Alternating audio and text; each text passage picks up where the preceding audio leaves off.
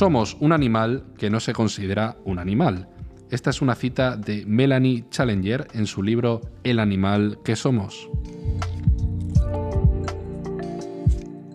En este episodio vamos a hablar un poquito de los animales, de los seres humanos, de las diferencias entre ambos, eh, de en qué nos parecemos y un poquito pues hablar de, cada, una, de cada uno de estos seres vivos a nivel legal, a nivel, a nivel moral, a nivel científico, a nivel biológico, etcétera, etcétera, etcétera. Oye Juan, ¿podrías decirnos eh, qué es un animal? Eh, sí, en, eh, en realidad es una pregunta interesante que no nos la planteamos lo suficiente, pero... No, porque damos por hecho no lo que es y ya está. Sí, pues a ver, a- por decirlo a grandes rasgos, pues un animal diría yo que es considerado todo ser vivo que sea eh, multicelular, que pueda moverse por sí mismo y bueno, que pueda responder también al estímulo, a todo el estímulo externo que le venga. Y bueno, y también tienen que ser eh, heterótrofos, esto quiere decir que se alimentan de otros, otros seres vivos. Vale, y todo lo que no cumpla eso no es un animal. ¿Nosotros lo cumplimos? Sí, sí, totalmente. Vale, entonces nosotros somos animales. Ajá. Ok. Y esta, esta autora, eh, Melanie Challenger, eh, ¿qué pasa? ¿Es bióloga, es científica, es mm, economista? No sé, y de repente un día se levantó y dijo, "Bueno, me gustan los animales, vio a su gato y dijo, me gustan los animales, voy a escribir un libro. ¿Qué? Cuéntanos un poquito sobre esta autora y este libro. Sí, pues a ver, eh, es una investigadora, es bióloga, Vale. ¿vale? Y bueno, eh, la principal idea que quería transmitir en el libro, bueno, que ha transmitido en el libro, es que muchos malentendidos que se han dado a lo largo de la historia de la humanidad han sido como consecuencia de, de, bueno, de negar o de no querer ver que somos animales. Sí, de rechazar nuestra naturaleza animal, ¿no? Eh, sí, exacto. Vaya. ¿Y esto por qué? Pues mm, mm, O sea, por ejemplo, dinos un, dinos un ejemplo. Un ejemplo, pues mira, el ejemplo más clásico, cuando apareció Darwin y con su, con su libro el, El origen de las especies, y esto, claro, pues fue un gran escándalo porque el- eh, la teoría de la evolución de Darwin lo que hacía era eh, eh, dar a entender, bueno, que demostraba que estábamos emparentados y relacionados con el resto de, de organismos. Claro, y eso en la época fue un... Claro, y eso implica que, eso implica que nosotros obviamente también éramos animales. Vale. Y que, y que descendíamos de seres vivos eh, previos a nosotros. Hmm. O sea, que no, que no habíamos sido una creación independiente del resto de, de la biodiversidad que se había dado. Ya, no somos mm, una creación de Dios. no, no somos especiales en ese aspecto. Vale, vale, vale. Bueno, sí, claro. Entonces, eh, pues vale, podremos decir, resumir, ¿no? Un animal es un ser vivo que es capaz de moverse, ¿no? Entre otras cosas. Eh, sí, entre otras cosas. Entre otras cosas, ¿vale? Pero así de, de manera más simple, ¿verdad? ¿Vale? Y tú que te has leído el libro o que te lo estás terminando, eh, ¿qué implicaciones dirías que tiene eh, ser un animal? Claro, o sea, tú eres un animal y ¿qué pasa con, con ello? Vale, pues las implicaciones que tiene, sin ir más lejos, es que eh, todo, todo lo que somos viene determinado por el resto de seres vivos que nos han precedido. Como he dicho antes, quiero decir, pues mira, nosotros eh, ne- necesitamos metabolizar oxígeno para, para vivir porque los seres vivos que nos precedieron hicieron lo mismo.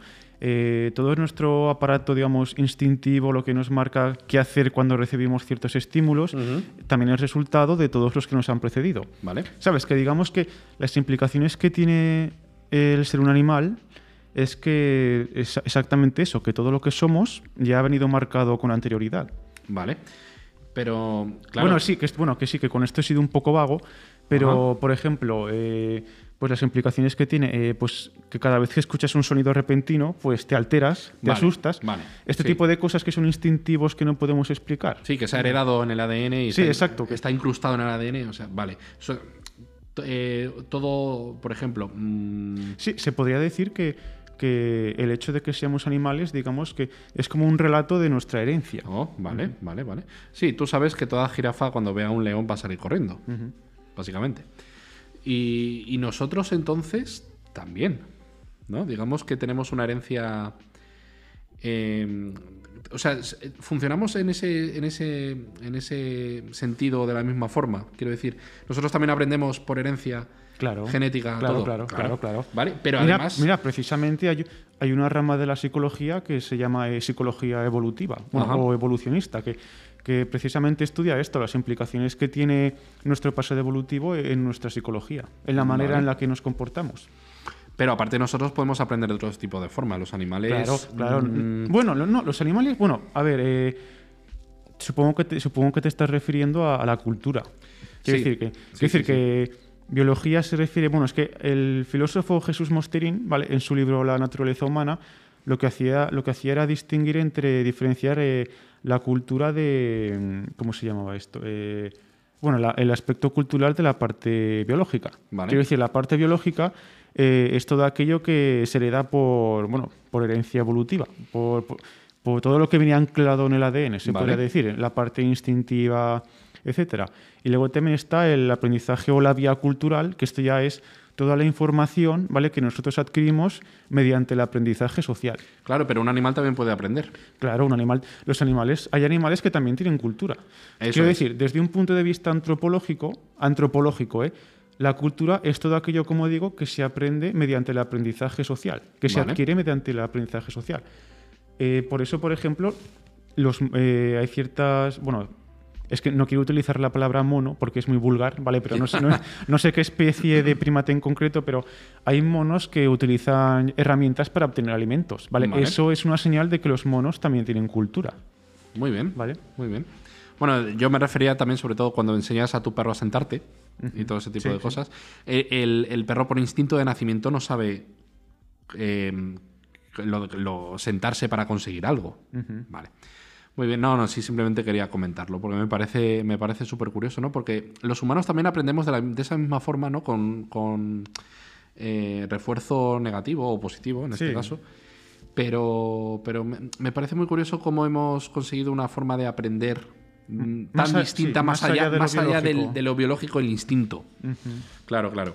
Porque, claro, eh, esta es una de las diferencias, pero ¿qué otras diferencias así, como, nos ha, como te ha explicado el libro, como te ha explicado la autora en el libro, eh, hay entre un animal y, una persona, aparte de lo que ya hemos comentado? Mm, vale. Mm, vale, eh, pues una persona, digamos, la las diferencias que habría, bueno, sin contar con las diferencias entre una persona y un animal, pues primero digamos lo que es una persona, y esto desde un punto Sí. de vista filosófico, no recuerdo el nombre de, de la filósofa que dio estos, estos puntos, esta lista que debía, cumplir, que debía cumplirse para que un ser vivo pudiera considerarse una persona, pero entre estos puntos estaba pues el tener una conciencia, bueno, el ser autoconsciente, Ujú. ¿vale? De saber que, que, que se existe, etcétera. Eh, luego el tener la capacidad de expresar tu opinión, ¿vale? Y todo este tipo de cosas que hacía bastante hincapié sobre todo en la parte, en la parte consciente, en, la en el aspecto mental. ¿vale? Vale.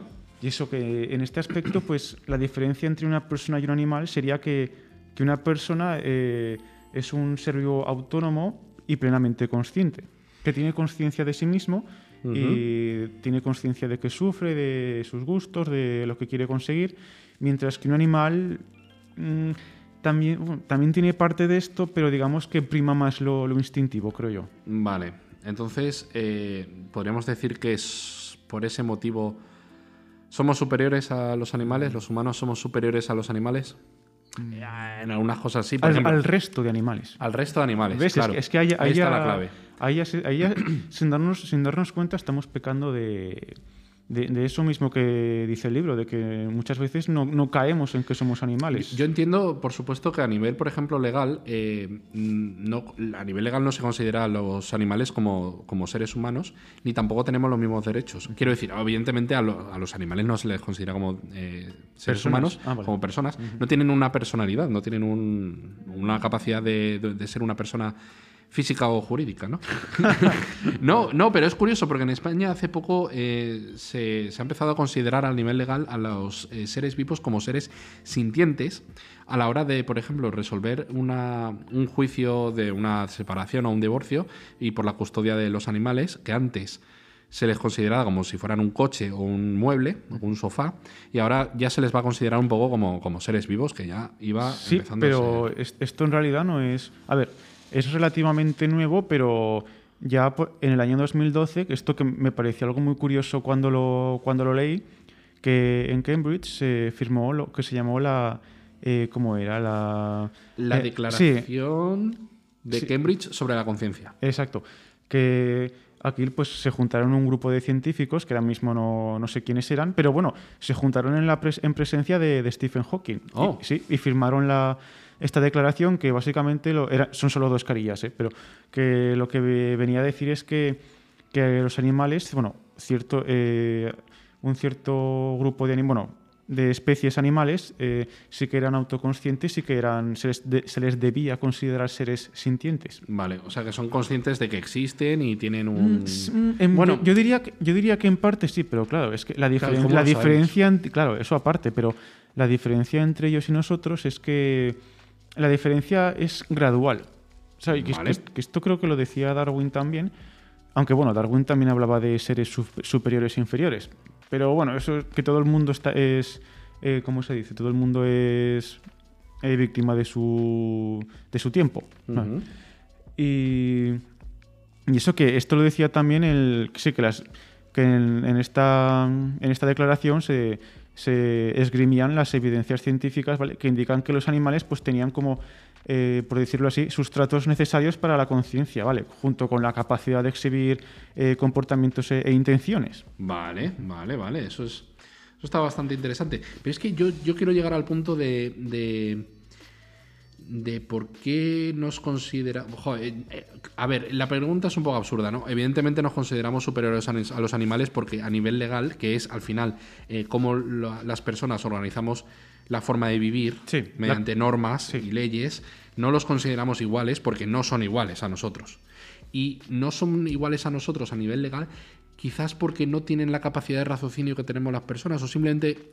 Es que, claro, es que esto es complicado. Como una persona, no, o sea, como un animal no tiene conciencia, no tiene racionalidad, no es considerada una persona, que no un ser humano, que son cosas distintas, aunque parezca mentira.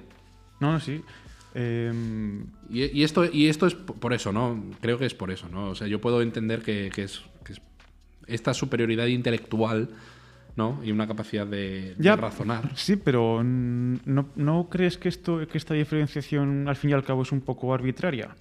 Quiero decir, si, si- si la superioridad... Mira, te voy a poner un ejemplo.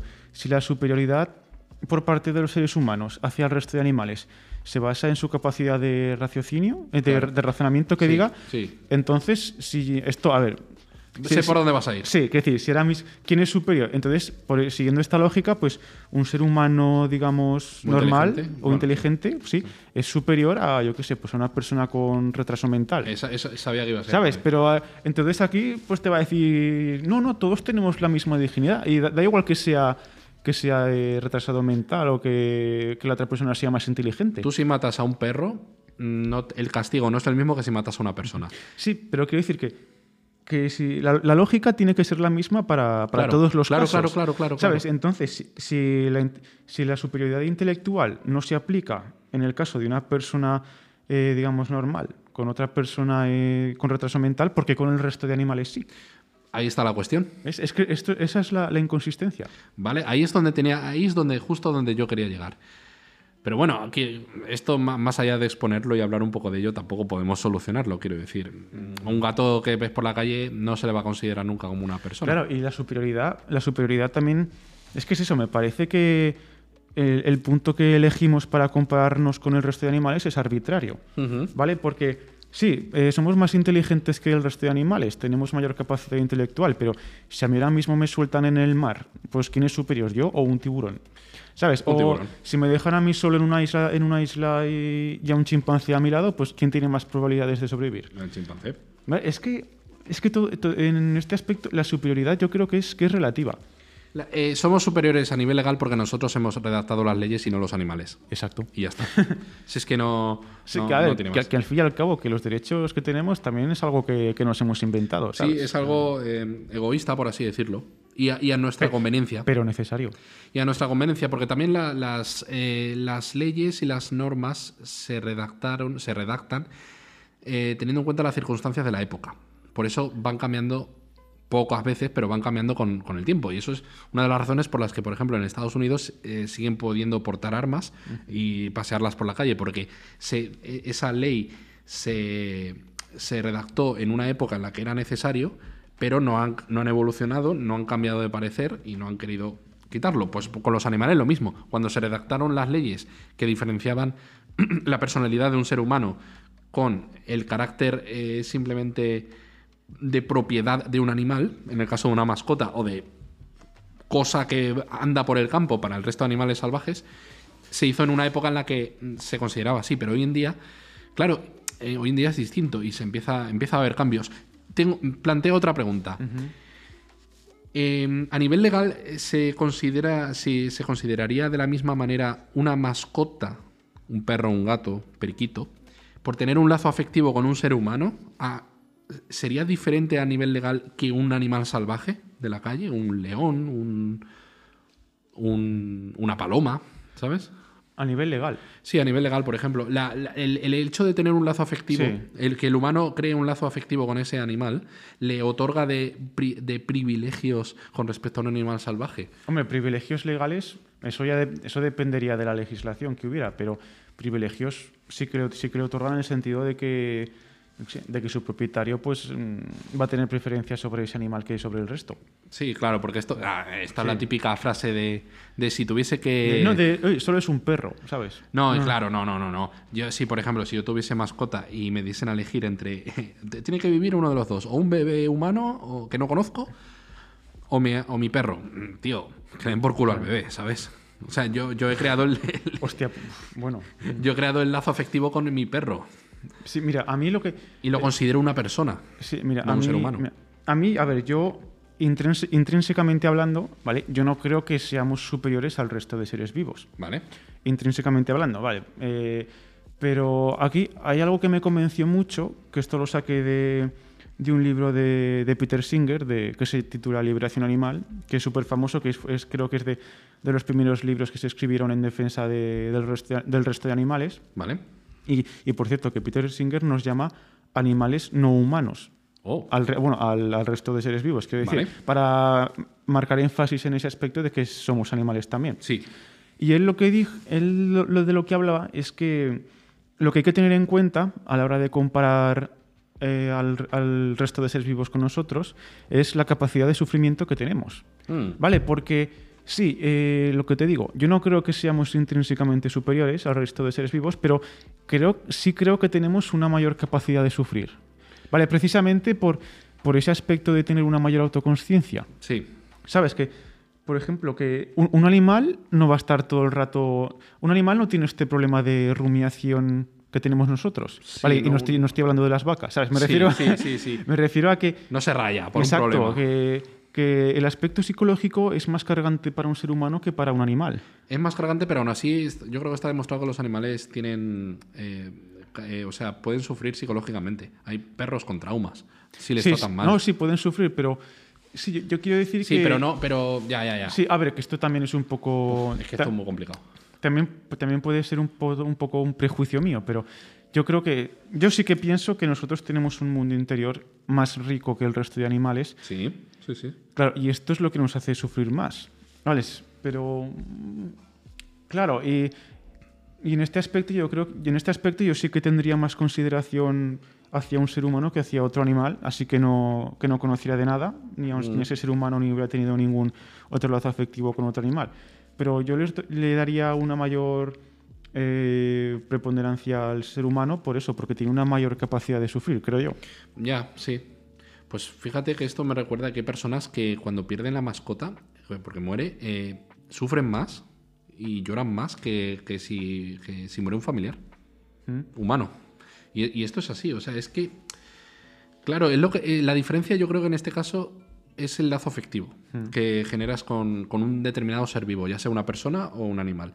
Por eso eh, no hay tanta... Eh, eh, sí, entiendo lo que has dicho, entiendo lo que has dicho, pero yo sobre todo quiero, quería incidir, y ya pasamos a otra cosa, a eso, a la diferencia entre seres vivos, entre personas y animales, pero en cuanto al lazo afectivo que creas con, una, con un animal. Y que a nivel legal eso debería ser un poquito más... tenerse un poquito más en cuenta. ¿sabes? Bueno, es lo mismo, no sé, a ver, al igual que, por ejemplo, hay, hay delito de violencia de género, ¿hay delito contra tu mascota? Sí que lo hay, pero ¿cómo de grave es eso? Es que hay gente que maltrata a sus animales y, y no, quizás no, no se persigue de, de una manera tan, tan intensa como si fuera una persona. ¿Y por qué? Sí, pero- somos superiores. Bueno, pero- Claro, ahí está la cosa. Bueno, no es, no es que seamos superiores, eso es una, es una consecuencia de la cultura, creo yo. sí, también, también. Pero, pero que est- está cambiando, quiero decir, hace, hace 20 años pues había mucho, muchos menos veganos que ahora, por ejemplo. Yo, Sí. yo, creo, yo creo que cada vez se está teniendo más, más conciencia eh, sobre este aspecto. ¿No? Sí, sí, sí, sí. Oye, me gustaría, ya cambiando de tema, eh, leerte eh, una definición muy pedante, muy pedante, de la clasificación del ser humano. Sí, dale. Voy. Los seres humanos se podría considerar que somos, cito, bilaterales, celomados, deuterostomos, craneados, natostomos, tetra- tetrápodos, perdón, amniotas, mamíferos y placentarios. Es que eh, tanta pedantería me, me- me seca la garganta, tío. Sí, sí. Si, si, nos, bus- si nos buscaran en, en la Pokédex, lo, Sí. de- de- lo que saldría sería esto. Sí, no, básicamente. Y cada, cada, cada animal, cada ser vivo, pues tiene, tiene, tiene su clasificación, tiene su clasificación pedante, por así decirlo. Pero Sí. nosotros, mm, bilaterales, celomados, deuterostomos, craneados, natostomos, tetrápodos, amniotas, mamíferos y placentarios. Ríete tú de Eminem, ¿vale? Y, y su rap god. ¿No? Pero, pero está bien. Me parece muy interesante. ¿Tienes algo que comentar de esta definición? ¿Algo que te llame la atención? ¿Algo Eh, que... No, que podéis buscarlo en Google, cada, Sí. cada palabra, por curiosidad. Pues cambio de tema y me gustaría, eh, no sé, hablar sobre eh, que para mí yo creo que una de, una de las cosas que nos diferencia con los animales es la razón, ¿verdad? Que yo creo que le pone freno a los instintos. Los animales se, se sabido, ¿no? Se suele decir que actúan por instinto, pues ven un, le das a un perro una galleta, el perro se come la galleta, ni lo piensa. Pero un ser humano puede elegir no, no comerse la galleta. Ya, pero eso tiene sus trampas, ¿eh? Porque también, es que esto también, a ver, es un tema que hemos tocado mucho también en otros podcasts, pero eh, es lo que decimos siempre, que el ser humano tampoco es tan racional como, como se piensa. Mm. Vale, que esto lo hemos dicho mucho. Puede que sí que seamos más racionales que el resto de seres vivos, pero tampoco tanto como nos creemos. Mm. ¿Sabes? El- es lo que dijimos ya, que el- por diferenciarlo, el cerebro emocional es el que, el que está por encima de nuestro cerebro racional, aunque no queramos admitirlo. Hmm. Ya, eh, pero claro, mm, sí, yo es que esto de la razón, por ejemplo, yo, yo lo consideraría, ¿no? Que pues la opción de poder hacer algo de una forma u otra. Ah, Quiero decir, un animal. eh, ¿Tú decir, querías decir que, que una persona, eh, eh, independientemente de que tenga emociones o instintos, puede actuar siguiendo una lógica, Sí. ¿vale? Pero una- un animal no. Vamos a ver, esto es como si tú tienes hambre y ves una persona con una barra de pan por la calle, si fueses un animal, Sí, te lanzarías, matarías a esa persona, cogerías la barra de pan y te la comerías. lo, que, lo que impide que nosotros hagamos esos, pues es el uso de la razón, es el uso de la- nuestra inteligencia y raciocinio, porque bajo lo que he dicho, bajo determinadas circunstancias, un ser humano se comportaría como un animal. Se, se le. eh, yo, yo creo que. Yo es que es algo que, que creo fervientemente. O sea, bajo determinados niveles de estrés o de necesidad, el instinto de supervivencia sale a la luz y te, te- te conviertes en un animal. Dejas de ser. eh, dejas de tener eso que te, que te ca- caracteriza como persona. Yo, yo es que lo creo así. Y por mucho que seas. Que tengas una, una- una mentalidad fuerte, unos valores determinados, yo te aseguro que si tienes que sobrevivir, matas. Y, y Sí, yo eso creo que está claro. es bueno, la muerte de la razón. la muerte de la razón. bueno, aunque, aunque hasta que no estés en esa situación no sabes cómo, cómo vas a actuar, pero sí, a ver, mm, tiene sentido. Sí, eh, esto lo podríamos comentar en otro, en otro podcast, pero es muy interesante como a nivel psicológico el comportamiento humano cambiando. eh, Lo que te hace ser persona, lo que te hace ser tú, tu personalidad, eh, se configura a través de tus experiencias y de, y de cómo eres y de qué es lo que haces y a lo que te enfrentas a lo largo del día. Si cambiamos uno de esos factores, de lo que haces a lo largo del día o a lo que te tienes que enfrentar, tu personalidad, tu personalidad cambia. Ya deja- dejas de ser Juan o Sí, Javi es- y eres otro. No, sí, es- nuestra personalidad es, es maleable en función de- del contexto, sí, eso está claro. Sin embargo, un animal no. Sí. Mira, ahora te quiero plantear otra cuestión. Venga, dime. Que esto que me parece muy curioso, muy curiosa, que sabes que, han- que aparte de nosotros, ¿vale? Han existido más especies de, más especies de humanos. Es Vale, decir, como sí. el, todas las que empezaban por Homo, ¿vale? Sí, Homo habilis, Homo neanderthalis, Homo denisova, todos estos. Todos esos. Vale, pues yo te pregunto, si, si, estos, si estas especies de humanos hubieran seguido vivos hasta el momento presente, ¿Sí? ¿tú crees que les habríamos dado derechos como a nosotros? No. No. Yo creo que no. O sea, eh, compartir eh, existencia ¿Serían con otros humanos. ellos? Mm. se- se- compartir, claro, porque es bueno, a- si nos retrotraemos, al final un chimpancé o un mono sería básicamente un, un- un- un posible futuro humano, ¿no? Eh, o un humano muy básico o muy poco inteligente. Sí, salvando la distancia. Pero entiendo lo que dices. Hostia, pues me ¿sabes lo que pasaría? Te lo voy a decir. Si, si tuviesen un mínimo de inteligencia ese- esos homos, no, homo- no homosexual, ¿vale? Sino los homo lo que sea, antiguos. Si tuviesen el mínimo de inteligencia como para obedecer órdenes, los esclavizaríamos. 100%. Porque eso ya, eh, la esclavitud, se, aparte de un control eh, de poder sobre una, una determinada población por sus características o su procedencia, normalmente siempre se consideraba de, de superior a inferior. No esclavizas a un tío superior a ti, es imposible. Entonces, eh, nosotros los humanos, que somos unos hijos de la gran puta, que gracias a las leyes nos paramos un poco, pero si no lo seríamos, si, si conviviésemos con esos homos, no homosexuales, repito, eh, yo estoy seguro que los esclavizaríamos. Esa- no tendrían derechos, estoy seguro. Al igual que pasa con los animales. ¿Por qué? Porque nos creemos superiores. Lo somos. mm, a nivel intelectual, sí. Pero a nivel de... de- de- Sí, pero es que a nivel intelectual puede que sí, pero... mm, ¿Tú qué crees que haríamos con otros? ¿Conviviríamos con otros homos? yo, creo normal. Que, yo creo que serían los apestados, la verdad. Serían los apestados. Sí. Serían los ju- judíos de la época, Sí, los como- negros de la época. Como los intocables en la India, sí, pues... Que serían, sí, serían un- una, bueno, una especie aparte que... Una casta inferior. Exacto, sí. y una- serían. eh, es que serían esclavos, es que no, no se me ocurre otra cosa. Serían nuestros esclavos, nos harían. eh, nos fabricarían cosas, picarían minas. Yo qué sé, tío. es, es- somos así de, de hijos de puta las personas. Pero bueno. ¿Hay alguna cosa más que quieras eh, añadir a la conversación sobre animales, mm, diferencias con personas? ¿O algo que te ha llamado la atención en el libro? Pues mm, ahora mismo, ¿no? Es que básicamente, básicamente era eso, que, mm, que las implicaciones que tiene el ser un animal y, y cómo se ha ido olvidando a lo largo de la historia. Bueno, pues este episodio ha salido un poquito más cortito, pero yo creo que muy completo y muy interesante. ¿no? Seguro que alguno va a pensar en esto. Joder, soy un animal. ¡Oh! Mi madre tenía razón. Vale. Y eso, bueno, pues ¿y, y en el próximo de qué, de qué hablaremos? Pues no lo sé. Algo se nos ocurrirá. Adiós. Hasta luego.